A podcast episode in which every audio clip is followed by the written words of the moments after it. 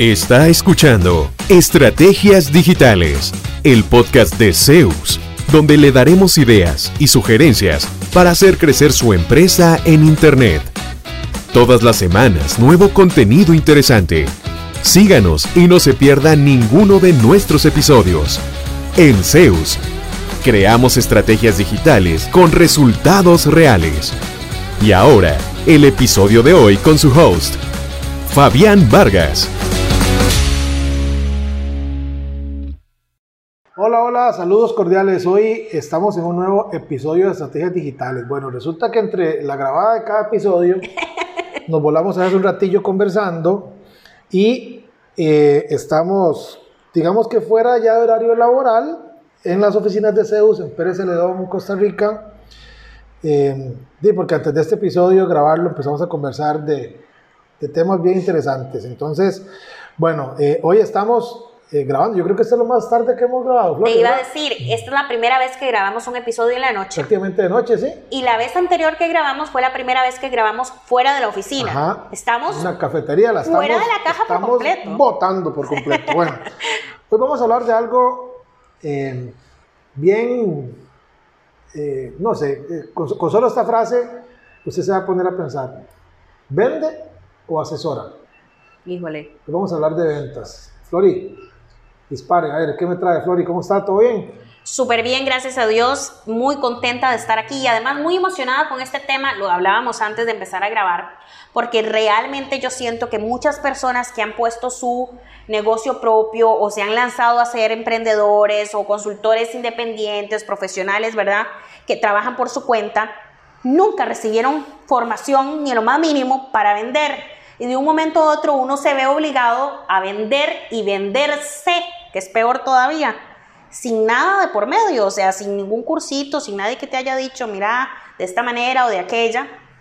Y aunque en Internet sobra información sobre cómo vender, no necesariamente funciona para nuestro modelo de negocio.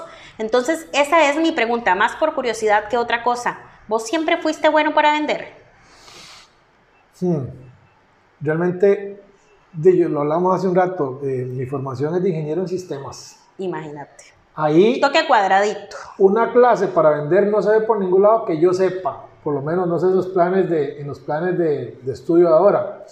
Pero en ese tiempo era programación 1, 2, 3, 4, 5, y bases de datos, toda, la, toda la rama técnica. No había un curso que se llamara ventas, ni nada por el estilo. Eh, ética, tal vez, pero no sé, yo pienso que eh, mi mamá tuvo parte que ver en esto porque ella siempre fue educadora, maestra de primer grado. Sin embargo, vendía maquillaje, vendía ollas, vendía en su tiempo libre, vendía y vendía. Y me hace gracia porque a veces tenía vendido un juego de cuchillos de Rinaware, para hacerle la publicidad a Rinaware, que no son baratos. No. Entonces, vendía un juego de cuchillos de Rinaware a Flori. Ok. Entonces iba y lo pedía y cuando iba a vender, cuando iba con el juego de cuchillos físico, ya ahora sí, a dárselo a Flori, se encontraba María de camino y ahí viene, ¡puf! Le vendía los cuchillos a María. Y hacía ese toque y de ahí a Flori le llegaban a veces el mes y medio después los cuchillos porque donde iba y paraba con alguien, plan, le vendía los benditos, pero ni siquiera se los, como decimos en- popularmente, ni siquiera se los empujaba, así como que se los metía a la fuerza, cómpremelo. No.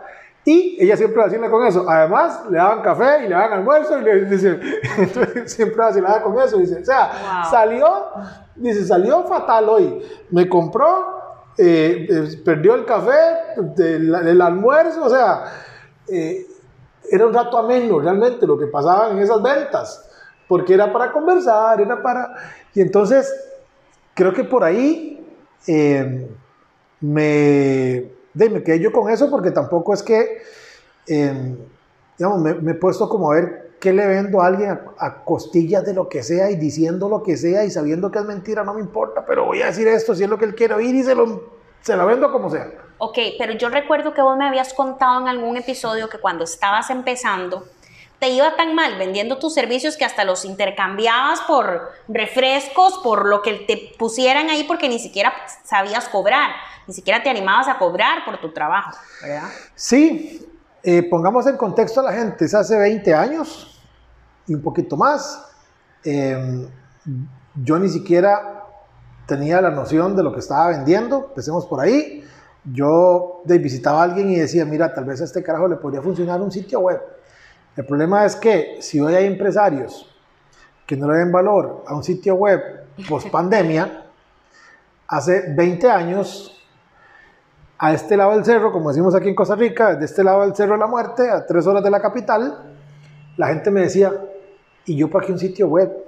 ¿Y a mí quién me va a comprar por internet? Nada.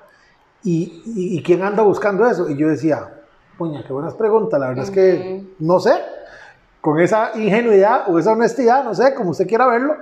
Entonces yo no tenía tal vez argumentos, entonces hasta ahí nos quedamos, porque realmente yo lo que quería era venderle un, un, sitio a alguien, no una solución, no el llegarle a nuevos clientes, que es lo que hacemos ahora.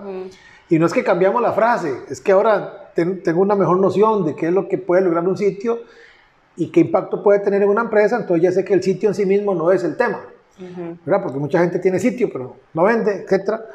Entonces sí, al principio yo llegaba a buscar eh, algún negocio y me decían no, y me dijeron no, como mil veces, que yo pienso que esa es parte de la, de la la perseverancia, la resiliencia, no caerse con esos no, porque van a haber miles de no, y más cuando usted no va dispuesto a engatusar a alguien a que le compre algo que no necesita a cualquier, a cualquier costo, digamos, a, eh, punta de, de, argumentos que tal vez no son tan verídicos.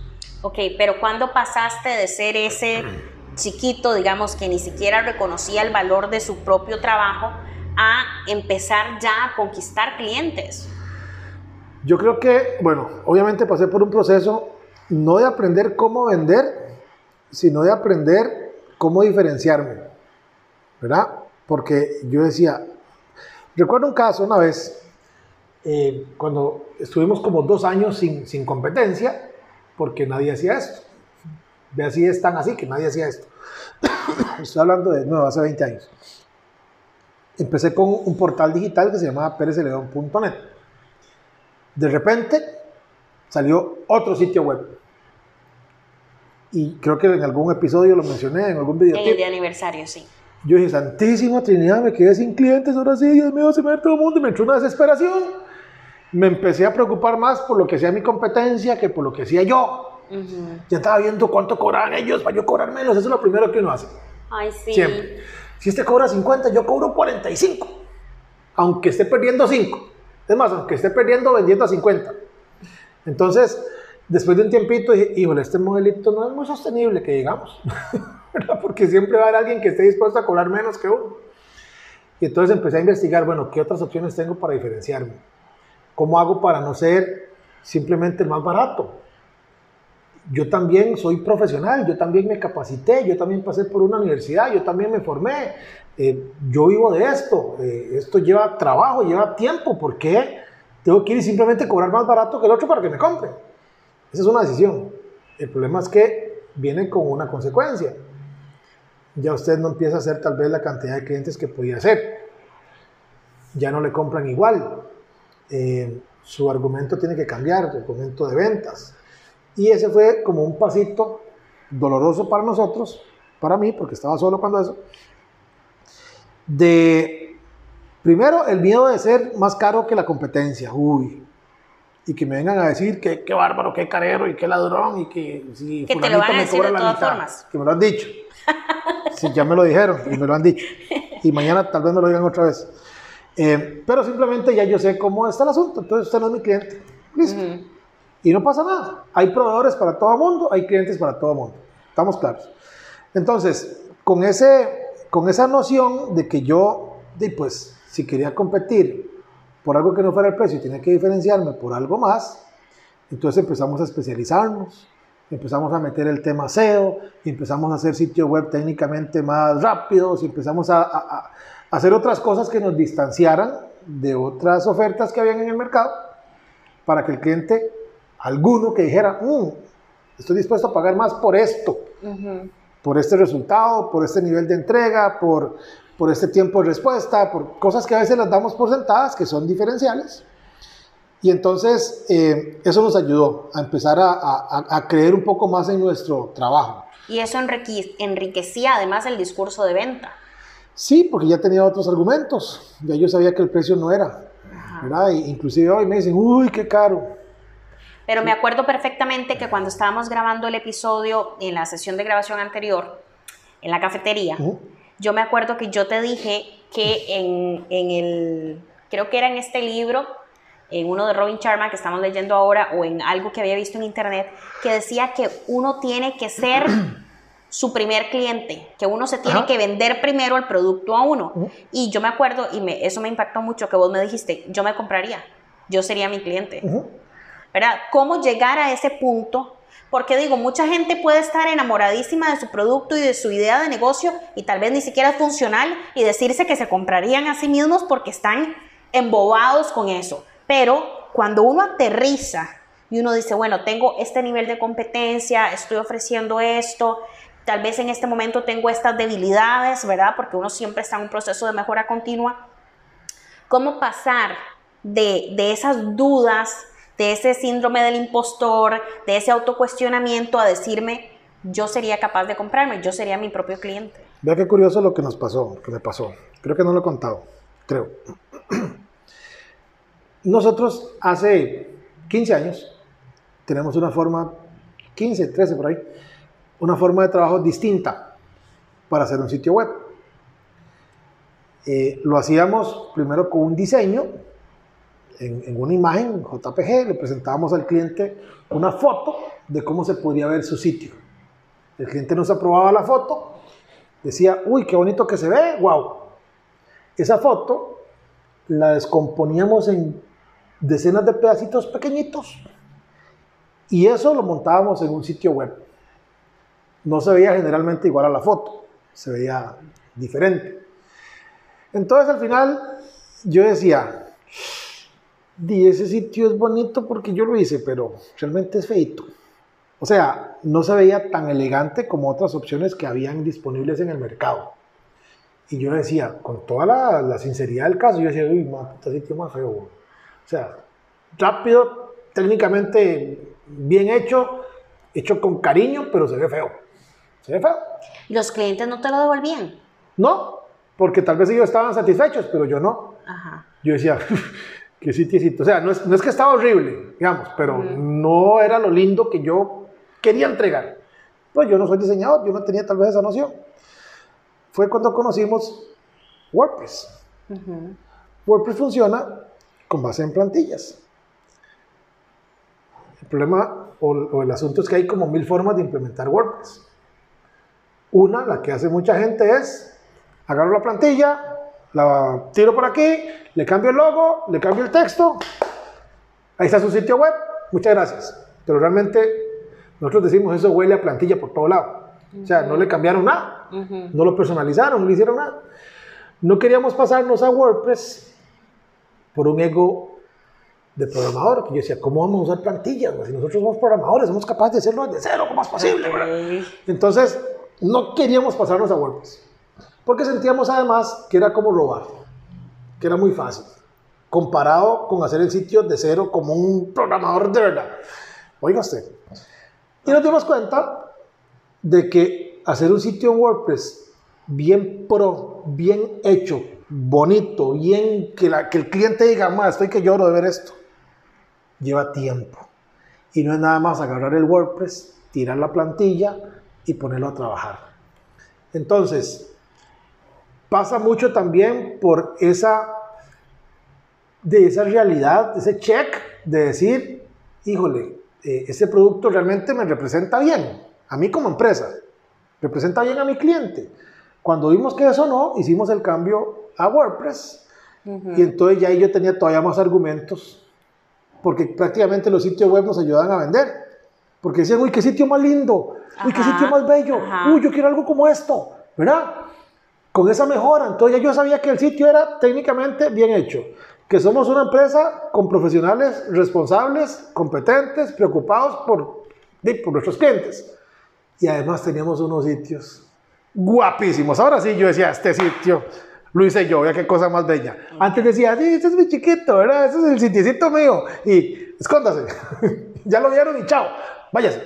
Entonces, también pasó por eso, de ir haciendo ajustes en nuestro proceso, en nuestra forma de trabajo, en lo que estamos entregando, para poder sentirnos todavía más orgullosos de lo que estamos haciendo. Y ya cuando empezamos a hacer eso, y nos dimos cuenta de que efectivamente WordPress requería conocimiento técnico, no era tan fácil como nosotros pensábamos que era, tírelo ahí y ya mañana está activo. Ya te quedaste más tranquilo. Ya dijimos, ah, ok, no, entonces hay que programar, ok, qué bonito, ¿verdad? Y ya, ya pudimos entrarle a eso con más calma. Y además teníamos algo mejor que ofrecer, algo más bonito, algo más eh, que realmente nos sintiéramos como, wow. Un cliente nos lo dijo me dices que este sitio ahora sí me siento orgulloso y siento que sí me representa. oh, qué lindo que le digas a un cliente a uno, ¿verdad? Que ese sitio sí, me encanta como quedó. Por lo general, los clientes cuando les entregamos sus proyectos están súper contentos y qué lindo y qué todo. Pero fue un proceso de mejora continua para yo poder decir, bueno, inclusive en nuestro propio sitio actual, decir si yo sería cliente mío, por lo que se ve y por lo que no se ve también. Entonces, ya yo sabiendo cómo trabajamos aquí y cómo hacemos todo, no tengo ninguna pena de salir a la calle y ofrecer lo que ofrezco al precio que lo, que lo, que lo vendo. Y más bien a veces digo, puta, yo pienso que lo estoy dando barato. Por todo el amor y todo el trabajo y toda la capacidad y el talento y todo lo que hay detrás. ¿Verdad? Y los clientes así lo perciben también. Una frase que has compartido en otros episodios es la mejor forma de vender es no querer vender o no, digamos, no ser tan agresivos, tal vez es como yo lo percibo, ¿no?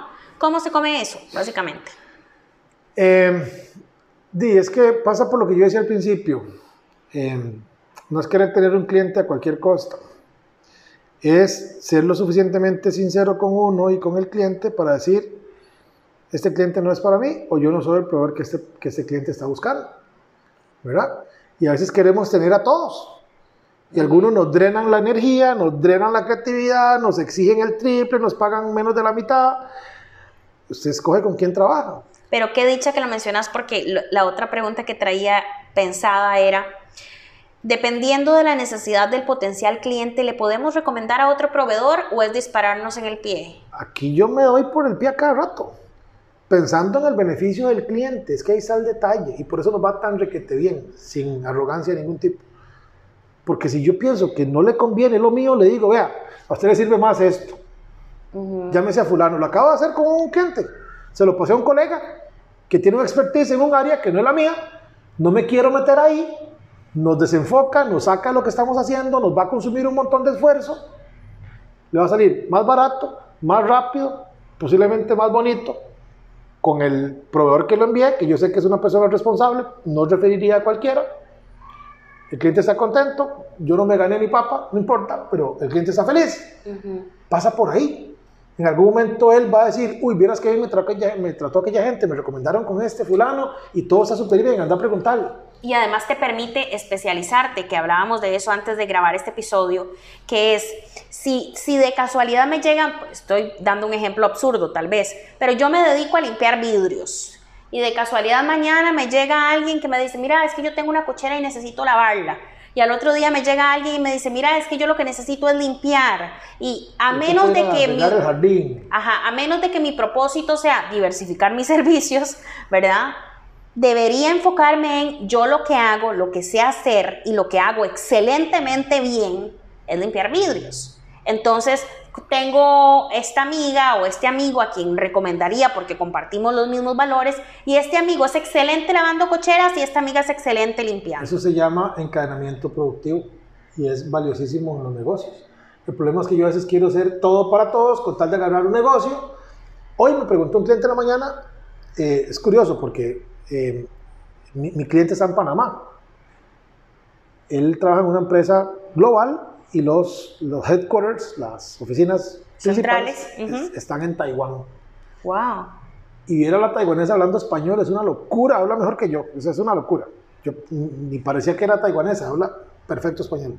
Bueno, la cosa es que la reunión fue a las 7 de la mañana de Costa Rica, 8 de la mañana de Panamá, y 8 de la noche de Taiwán, una cosa así, nos llevan 13 horas. Bueno, Me decía ella, y ahí me estaba jugando yo posiblemente un negocio en esa pregunta.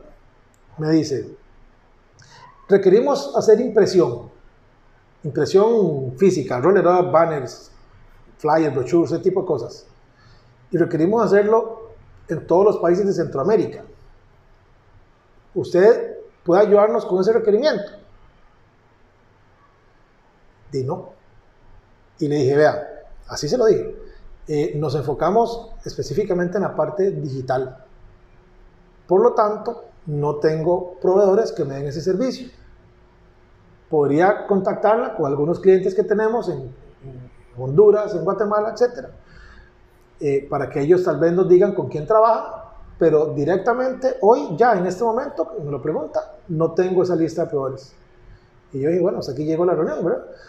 Y me dice, no, perfecto, más bien, ¿qué dicha? Estamos buscando es digital, pero quería saber, y sigue la reunión de lo más normal. Ajá.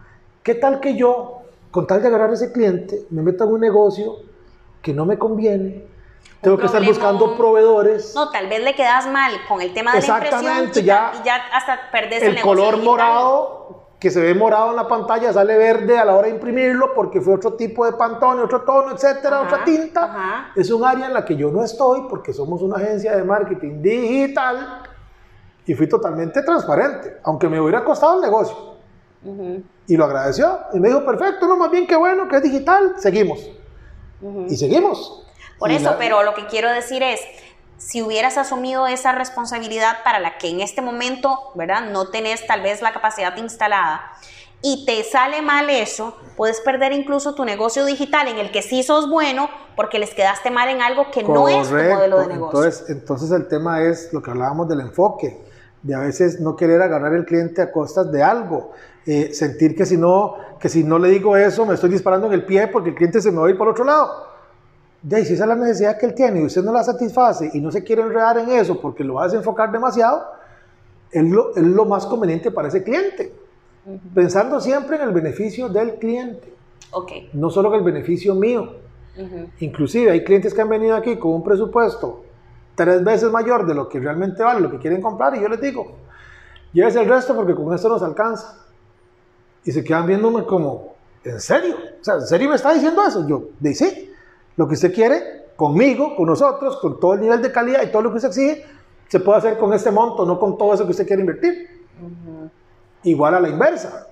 A veces quieren comprarse un tráiler con todo el chofer y el presupuesto que tienen es para una bicicleta. Sí. Y así se los, se los hemos tenido que decir también. Entonces, em, creo que por ahí pasa el, el, digamos, el resultado que estamos viendo ahora que es de ser, pensar en el cliente, no pensar en uno, en el que me sirve a mí, obviamente vender. Ok, pero yo te quiero hacer una pregunta. Tal vez alguien que nos está oyendo dice, no, pero qué rico que habla Fabián, teniendo una agencia con 20 años de trayectoria, con clientes en 10 países, con, ¿verdad? ¿Qué pasa cuando de verdad estás en una situación crítica para tu negocio? ¿Verdad? Lo hablábamos hace un rato y vas a esa reunión con un cliente potencial y vos por dentro sabes o me contrata o tengo que cerrar, ¿verdad? O me contrata o mañana voy a ir a pedir literalmente limosna en la esquina del parque porque ya no me da más la vida con esto. Y entonces esa presión comienza a generar en vos un discurso de venta quizás agresivo que podría incluso desembocar en que más bien no te contraten porque déjame respirar, ¿verdad? Sí, sí, me suena demasiado bueno todo lo que me estás ofreciendo. Sí, en ese punto, digamos, vos en algún momento has estado en una situación, no digo cuando estabas empezando, que es muy probable que haya sido así, pero has estado en alguna situación crítica, ¿verdad? Donde has tenido que frenar y decir, no puedo cambiar mi discurso de venta, no puedo ser tan agresivo, no puedo casi que obligar a esta persona a contratarme, porque más bien lo voy a ahuyentar, aunque lo necesites. Vean, eh, esto ojalá le sirva a alguien. Nosotros empezamos la agencia en el 2002, ¿verdad? Fueron como tres años críticos donde era un no tras otro no, tras otro no, yo estaba solo. ¿Tres años? Dos años y medio. Wow. Tres años de un no tras no, y yo seguía perseverando y perseverando. Eh, ya estaba cansado de estar en San José, entonces quería establecerme aquí en, en Pérez León otra vez. Y fue un no, tras no, tras no. Hasta que un día apareció don Walter Odio, que un día les conté un episodio, que me cotizó un proyecto muy grande, y yo se lo cobré y me dijo, si se lo pago en efectivo. Y yo dije, 10% de descuento, pero ni lo pensé porque esa era la única pregunta que yo no esperaba escuchar nunca. Y ahí mismo Walter agarró, hizo un cheque, un diciembre, no me acuerdo, creo que en 2005, 6 por ahí. Y yo iba para el banco con un puro temblor y ya pude contratar a alguien para que me ayudara. Y fue, etcétera. Ok. De ahí el asunto empezó a mejorar hasta en el 2008. Yo parecía que tenía una farmacia a veces, porque, digamos, estaba en reunión con uno y había dos esperando afuera, sinceramente, así era. Y yo decía, vale 500, 500, vale 1000, 1000. O sea, era una locura. Wow. Después de haber pasado por tres años de vacas flacas, no, ¿qué sigue para abajo en las flacas? Vacas desnutridas, ya, famélicas. Ahí estuve. Entonces, se vino el 2005, 6, 7, 8. En el 2008 fue la crisis en Estados Unidos que aquí nos reventó en el 2009. Ok, pasé de 100 a 0 como en 3 meses. Cero. Cero es, cero es, me tuve que sentar con el equipo y decirles, gente, no hay plata, no hay proyectos, hasta aquí llegamos. Pero todos los clientes te cancelaban es que era otro modelo de negocio. Hoy tengo un modelo de ah, negocio recurrente, claro. mensual, donde somos el departamento web de nuestros clientes. En ese tiempo era, toma el sitio, gracias, chao. Toma el sitio, gracias, chao. Entonces, los clientes que nos compraban, realmente nos compraban un servicio de una única vez y se iban.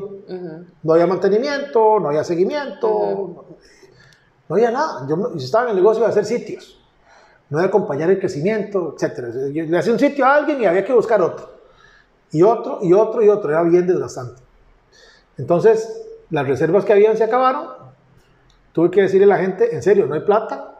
Yo siempre les he dicho, em, como nota al margen, que si algún día yo hago algo que no les gusta y ellos se sacan el clavo con un cliente, pensando que es conmigo, a ver, yo llegué y le hice una mala cara a Flori, entonces Flori dice, este cabrón de Fabián va a ver, me voy a, voy a hacerle un mal trabajo a ese cliente para que quede mal Fabián. Puede pasar, yo les he dicho, nos hacemos daño todos porque todos estamos en un barco que se llama Zeus. Y si el barco se hunde, no me hunde solo yo, nos hundimos todos. Entonces ese día me la devolvieron, vieras. Me dijeron, no Fabián, recuerde, estamos en un solo barco, vamos a ver cómo arreglamos esto. Hicimos algo que se llama, pero Flori, le estoy hablando en serio, o sea, eh, fue fue un punto donde yo en las mañanas, con lo que me encanta lo que hago, no quería ni salir de la cama. Wow. Porque la cobija se me hacía pesada. Posiblemente es una situación parecida a la que mucha gente ha pasado después de la pandemia. Posiblemente durante la pandemia mucha gente ha estado así. Uf, era, era, o sea, era, era rudo levantarme. Era, era, era, era doloroso. Porque yo decía, puta, ¿voy a ir a qué? Si no tengo nada que hacer si nadie me compra, si ni regalado me agarran nada, o sea, era una, era una cosa terrible, no había, no, había, no había nada a quien venderle, nada. Entonces ya yo estuve ahí donde asustan. ¿Qué hicimos? No, eh, no me traicioné yo mismo, digamos, tratando de engañar a gente, viendo a ver cómo le sacaba plata, ni hicimos una vaina que le pusimos los planes pymes, que eran los mismos sitios que antes vendíamos en 500, pero empaquetados para que no tener que hacerle mucha cosa, era, es esto y usted le cambia el color de arriba por verde, amarillo, rojo y jale con esa vaina. No vale 500, vale 50. ¡Wow! ¿En serio? Ok. Oiga, vendimos como 100 de esos. Una locura. Pero siempre muy, muy sincero con el cliente. Le decía, vea, no puede pedir cambios, no puede pedir nada. El sitio es súper básico. Tiene un encabezadito arriba que usted puede escoger entre tres colorcitos. Tiene para que le ponga dos fotos aquí abajo. Eso es lo que es. Vale tanto y no puede pedir cambios. ¿Le sirve? No, no puedo hacer nada por usted. Siguiente. ¿Le sirve? Sí, me sirve, démosle. Y así estuve.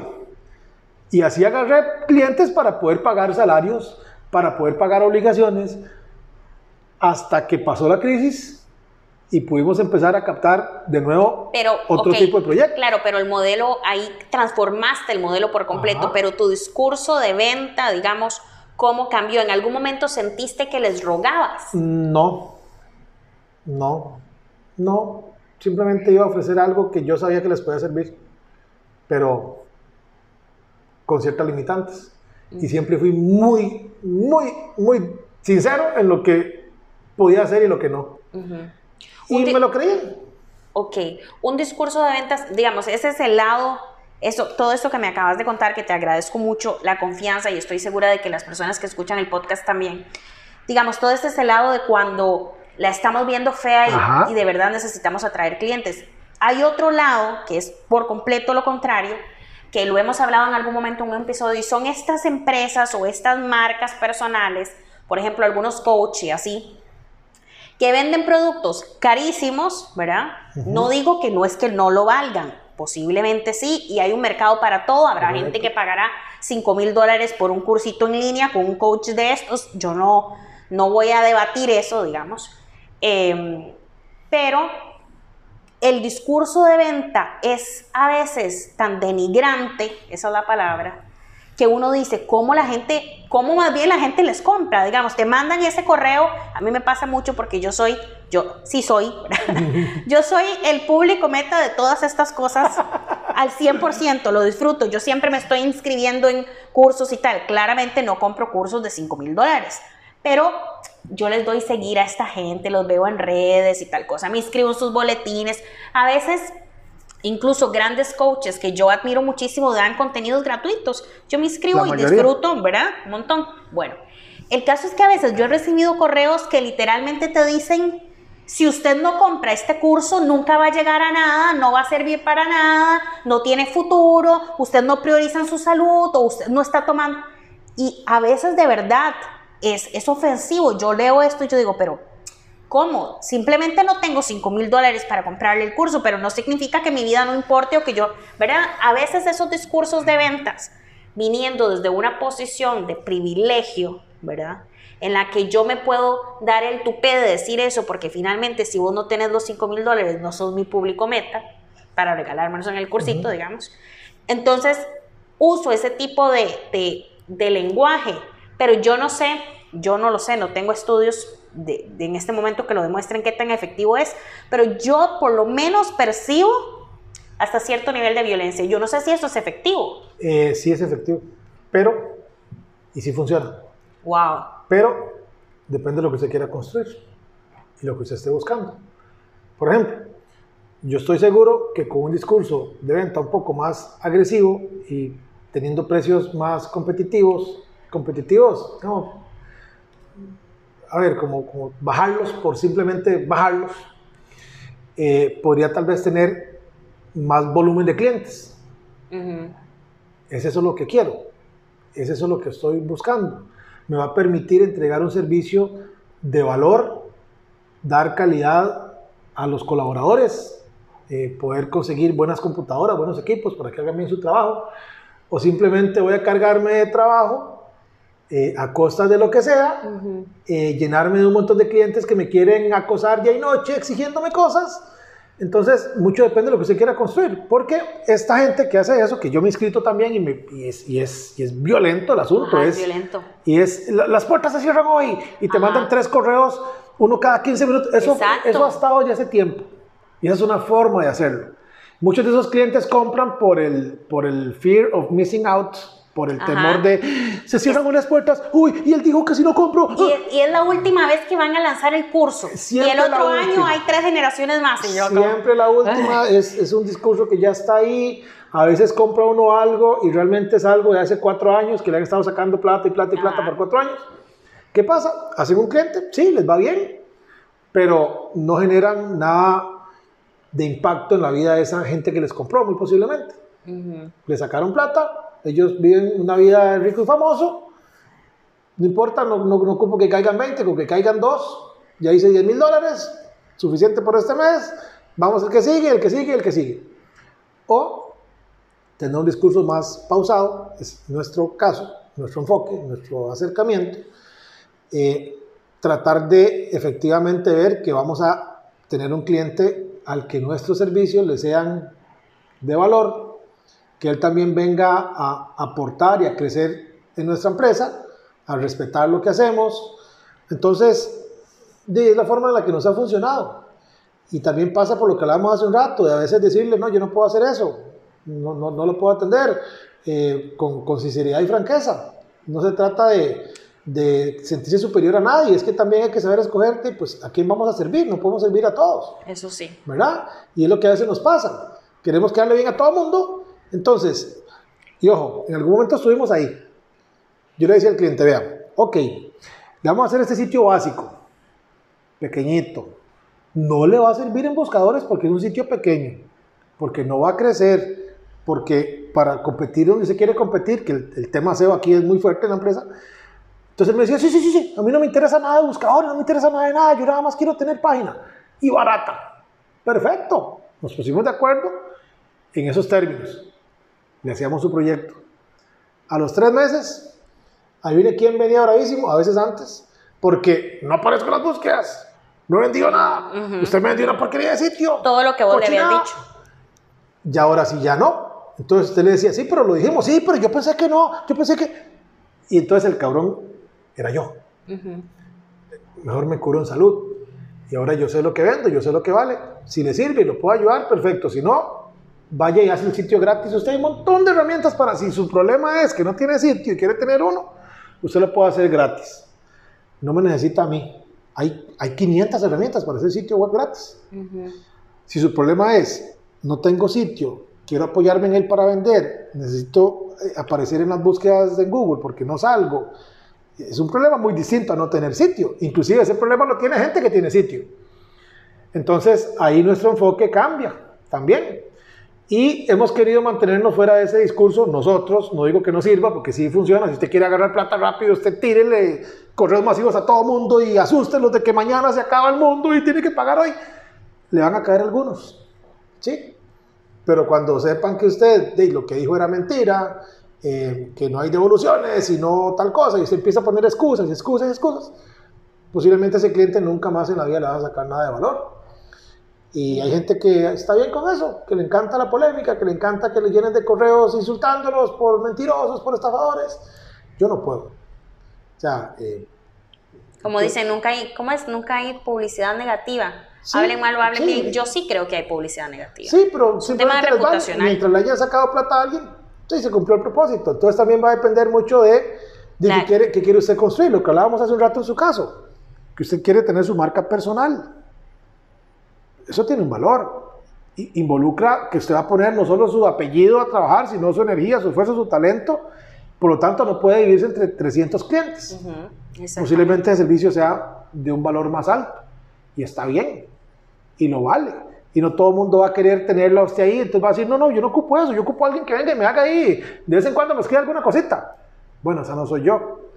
Usted sabrá si conecta con ese cliente, si en su discurso de venta se, proyecta como esa que le hace cualquier cosita, cosa lo que sea, para agarrar 10, 20, 50 dólares, o aguanta, que ese es el juego y ese es lo que nos pasó en la crisis del 2008-2009, a que llegue el cliente correcto. Y a veces hay que dejar pasar oportunidades. Y usted dice, con esa plata, por lo menos hubiera arrimado algo para la luz. Sí, pero a costa de otro montón de cosas. Entonces, eh, creo que por ahí va. Creo que en uno de de los episodios y también en una de las notas que se ha publicado en el sitio web de Zeus, decía que la recomendación ideal para generar relaciones de largo plazo con los clientes es asesorar, guiar, liderar y no solo vender. Y a mí me parece fundamental porque finalmente las ventas son relaciones. Es decir, a veces cuando uno cree que es que mis clientes son las empresas tales, las empresas no son un ente abstracto que decide ahí en automático. Hay seres humanos detrás de esas decisiones de compra, de venta, de quién es mi proveedor, de si continúo con este proveedor o lo dejo. Es decir, finalmente es cómo logro generar empatía, emociones, la confianza de esas personas que tienen poder de decisión para que me elijan a mí por sobre otras eh, digamos, otros potenciales proveedores. Correcto, sí. Y súmele algo más. Antes usted competía con Juancito y María que viven en el barrio, porque era lo que había. Ahora es tan difícil como buscar en Google proveedores de tal cosa y salen 500. De todos los países, de todos los colores, de todos los precios, de todos los sabores. Eh, y eso a mí no deja de asombrarme. Digamos, eh, hemos estado en procesos donde el cliente me dice abiertamente, vea, estoy cotizando con ustedes, con una empresa de Uruguay, con una empresa de Estados y con una empresa de Pakistán. Así. Y digo, ok, si es por precio, ni me pregunte, ya sé por dónde va. Si busca otras cosas, pongámoslas en la balanza y entonces le ofrezco esto y esto y esto. Y hemos ganado no uno, sino varios negocios, no simplemente por ser el más barato y el que más cosas le ofreció y yo voy a su casa y le lavo el carro y le hago con tal de agarrar a ese cliente. No, dese el valor que tiene. Si realmente usted vende lo que vende y si usted sería su cliente y todo lo que hablamos, ¿verdad? No nada más creérsela y realmente usted no está aportando humo. Ujú. ningún valor. Eh, ¿Nos ha pasado más de una vez? Simplemente porque y pues, somos fieles a lo que ofrecemos y lo que ofrecemos es lo que entregamos. Más bien nos gusta, cuando se puede, que es casi siempre, dar un, dar un poco más de lo que el cliente está esperando. Y simplemente como, un, como una gratitud por habernos escogido y trabajar con nosotros y una forma de abrirnos puertas y dejar bien parada nuestra empresa, nuestro nombre, inclusive yo digo nuestro cantón que cuando salga un proyecto de acá en Zeus, digan Zeus, está en Pérez Celedón, wow, está en Costa Rica, un proyecto en Uruguay, en México, una empresa de Costa Rica, verás qué bien.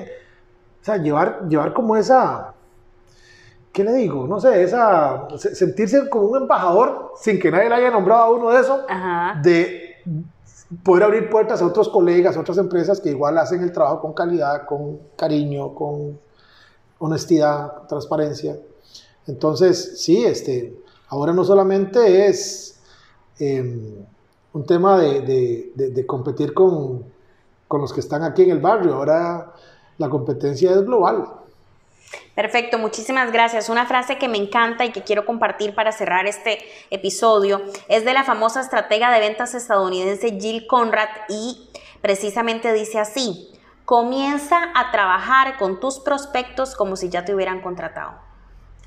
Vea, me parece súper bien y yo le voy a agregar algo más, porque es un error que veo que se comete mucho. Eh, y dígame, no sé si le ha pasado, no sé si lo hemos hablado en otro episodio. Usted, usted cotiza un servicio en algún lado. De inmediato le responden, claro que sí, a la orden, con mucho gusto, le mandan uno muestra, le mandan de todo, le mandan eso, le mandan el otro. Usted se siente, wow, qué empresa más, más dispuesta a, a dar un buen servicio. Usted no ha pagado nada todavía. Usted llega y compra y se acabó el amor. No hay seguimiento, no hay agradecimiento, nadie la llama al día siguiente, ¿cómo le fue? ¿Todo bien? No hay ese servicio post-venta. Ujú. Entonces hay gente que dice, puña, yo como que valía más cuando no les había pagado nada. Porque nos enfocamos como en el, en el nuevo y en el nuevo y en el nuevo y nos olvidamos desde el que ya nos pagó. Entonces, ¿qué hemos hecho aquí? Afinar también nuestro proceso post-venta. No solo para que ese cliente hable bien de nosotros o que sea, sino para ese, ese respeto también a alguien que confió en el servicio que le dimos, en el trabajo que hicimos por él, simplemente darle un acompañamiento post-entrega, no todos los días ni a cada rato, porque depende también, no es, no es posible, pero por lo menos tener ese, ese nivel de conciencia de que el negocio no se acaba cuando yo le entregué eso. Por lo menos una vez al año, una vez al mes, una vez cada tres meses, mándenle un mensajito de algo. Fulano, ¿cómo le fue con tal cosa? ¿Todo bien? Y hasta se puede automatizar. Y de nuevo, vamos al tema de eh, si uno vende o asesora. Si usted vendió, su trabajo terminó en esa venta. Si usted asesora, hay más cosas en las que puede seguir acompañando al cliente, que además le puede seguir aportando valor a su empresa y eso está bien. O sea, usted puede seguir vendiendo servicios simplemente por asesorar, por dar opciones, por decir, mira, vieras que salió esto nuevo, existe así, así, ¿te puede funcionar? No, sí, la verdad es que sí. Ok, démosle, vale tanto, hagámoslo. No hace falta estar en modo venta. Es encontrar, mira, a tal cliente le puede servir esto. Se lo ofrezco y se lo digo tranquilamente y si le sirve, excelente, y si no, pues no, y no pasa nada, no hay ningún problema. No es ir y, tratar de que a costa de lo que sea me lo compre aunque no lo ocupe. Por ahí va, y por ahí es como la, eh, la enseñanza que quisiera de, dejar de, del episodio de hoy, ¿verdad? Para que revise su proceso de venta, cómo anda, ¿verdad? Flori, eh, muchas gracias. ¿No quedó nada por ahí? Absolutamente nada, no. Bueno, entonces, eh, muchísimas gracias a ustedes que nos escuchan. Gracias por eh, enviarnos también sus, sus, mensajes. Recuerden, en YouTube estamos también eh, compartiendo estos episodios en formato de video podcast. No sé cómo se llamará eso, un videocast. No sé si existe el término. Ahí también pueden compartir los episodios en eh, YouTube y nos encuentran como Zeus Web. Muchísimas gracias y nos escuchamos en el próximo episodio de Estrategias Digitales. ¿Cuánto provecho saca de su presencia en línea? ¿Logra nuevos negocios por Internet frecuentemente? Si la respuesta es no, conversemos. En Zeus, seremos su departamento web y nos haremos cargo de la gestión digital en su empresa, enfocados totalmente en lograr nuevos clientes para usted. Proyectos en nueve países son nuestra carta de recomendación. En Zeus, creamos estrategias digitales con resultados reales. Sus nuevos clientes ya lo están esperando. Visítenos en zeusweb.com.